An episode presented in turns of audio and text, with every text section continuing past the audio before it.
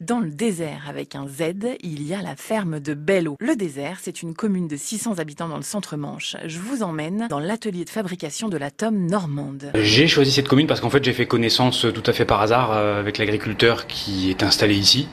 Et on a sympathisé et un jour le projet de s'installer ensemble est sorti dans la discussion. Et ça s'est fait ensuite tout naturellement. Quoi. Qu'est-ce que vous appréciez particulièrement ici? Le bocage, les vaches de race normande qui sont belles, qui font un bon lait. Grâce à l'herbe euh, du désert. On est en prairie naturelle, euh, donc euh, pas, de, pas de maïs, pas de compléments concentrés ou autre. Quand elles mangent 100% de l'herbe, euh, c'est là qu'elles font le meilleur lait. En fait, on est certifié bio, il n'y a aucun intrant qui rentre euh, dans les prairies. Mais l'herbe, de la bonne herbe toute naturelle, ça suffit largement. Votre point d'accroche ici, c'est vraiment euh, la région, le bocage, l'herbe. Et peut-être un peu la commune, euh, la boulangerie. Au démarrage, effectivement, c'est vrai qu'ils m'ont un peu aidé à me faire connaître en vendant mes produits.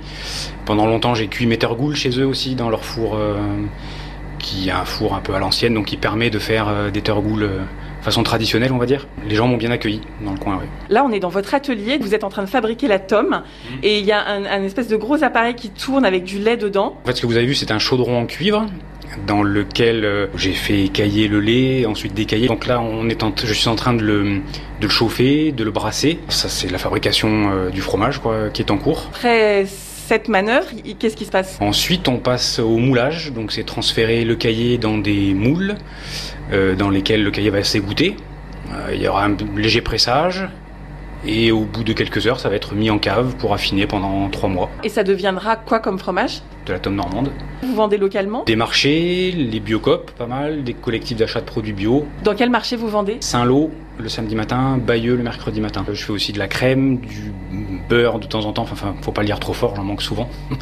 Euh, des yaourts, euh, yaourts nature, yaourts aux fleurs, yaourts fleurs de sureau, yaourts fleurs de pissenlit, des desserts au chocolat, euh, du fromage blanc, enfin la gamme euh, assez variée quoi. Voilà, et le produit star, c'est quand même la tome, hein, c'est bien ça.